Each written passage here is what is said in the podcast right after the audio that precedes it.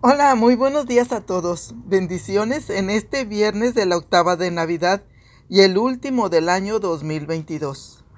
Mi nombre es Columba Calderón, discípula misionera Verbunday de la comunidad de Monterrey, compartiendo palabras de vida para ustedes por gracia de Dios y con la alegría del Evangelio según San Mateo, capítulo 2, versículos del 13 al 15 y del 19 al 23.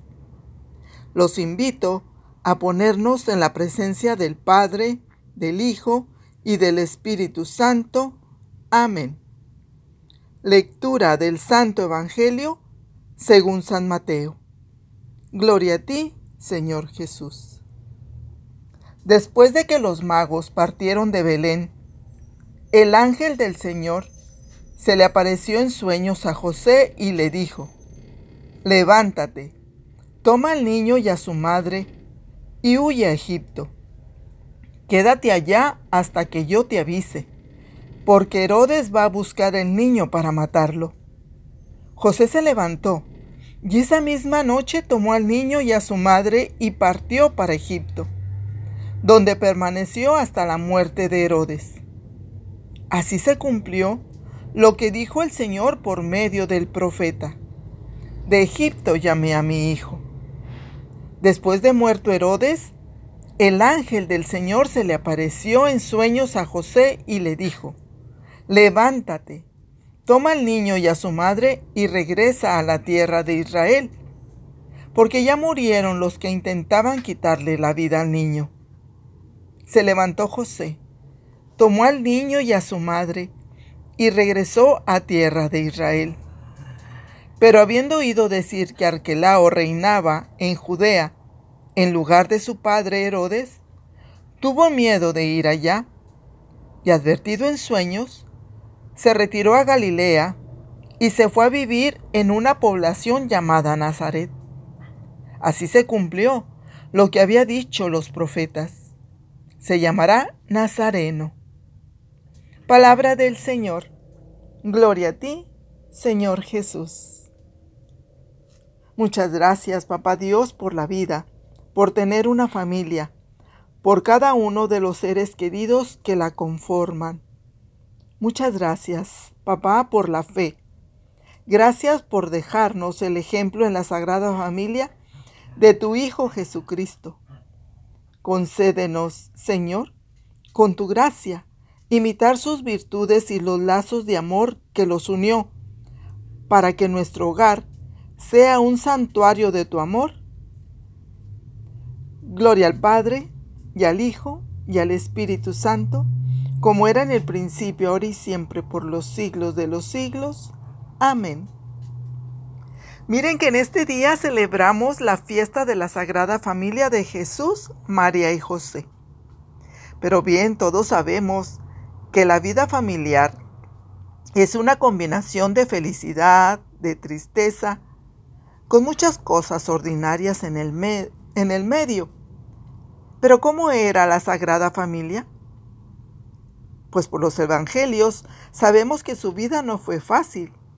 No todo salía de la forma que ellos querían o esperaban. Pero Dios quiso trazar sus planes contando con un hombre y una mujer de carne y hueso como tú y como yo. Con una historia llena de luces y tinieblas, de gracia y de pecado, para forjar la historia de salvación. Es decir, que Dios, a todos los padres, a todas las madres, nos ha dado una misión, que es también la de anunciar que Dios nos ama en su Hijo. En la Virgen María y en San José podemos reconocer algunas características o actitudes que como familia nos conviene imitar. Una de ellas es la obediencia, otra la confianza, pero también el amor a Dios. En la lectura de hoy quedan en claro cuando José escuchó en sueños el anuncio del ángel. Levántate, toma contigo al niño y a su madre y huye a Egipto José escuchó de Dios algo que no esperaba. La pregunta para nosotros es cómo reaccionamos ante una noticia inesperada que nos cambia los planes. Pues de José podemos aprender y contemplar lo inmediato de su obediencia. No esperó a que se hiciera de día. Y eso nos anima también a nosotros a confiar en Dios. La escucha de la palabra en nuestras debilidades, dudas, miedos. Nos levanta. Esta palabra nos levanta, nos damos cuenta que todo esto no son impedimento para abandonarnos a los planes de Dios. En María y en José vemos y aprendemos que eso es así, que todo delante de Dios es una posibilidad de dar vida. Cuando dejamos que el amor de Dios nos toque, cuando dejamos que el amor de Dios nos guíe, nos sentiremos instrumentos valiosos como fueron José y María. Sabemos que ninguna familia tiene una vida perfecta. Todas enfrentamos dificultades, sorpresas, situaciones de cambio que muchas veces no podemos controlar.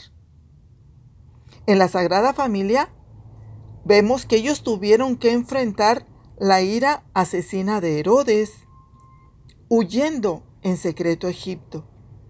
Pero también vemos que más tarde se asentaron nuevamente en otro lugar, en Nazaret.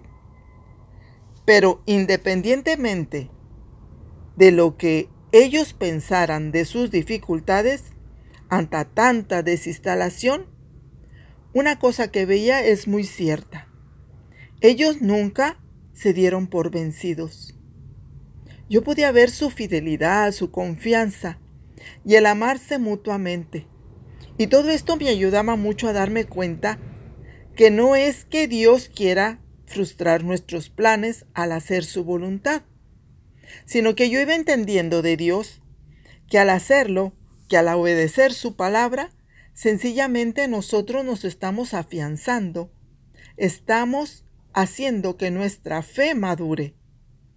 Pues gracias a la fe podemos distinguir la voz de Dios entre tantas voces que cada día nos amenazan con matar con callar su voz.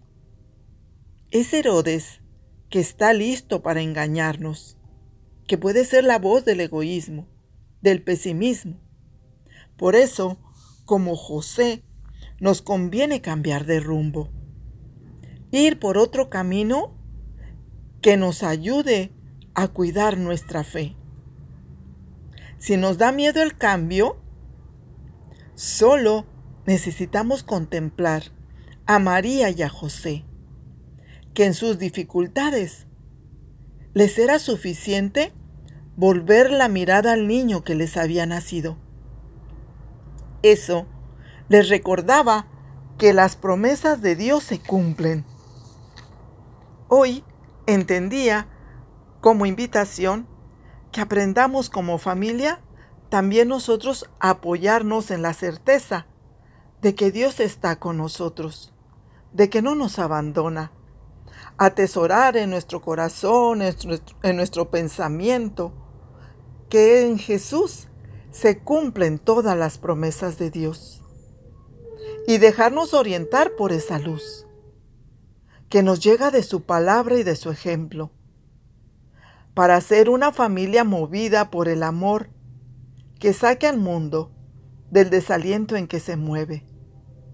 Hoy te invito a preguntarle como yo al Señor qué rumbo desea que tomemos el día de hoy. Esa certeza de sabernos siempre acompañados por Él para emprender caminos nuevos.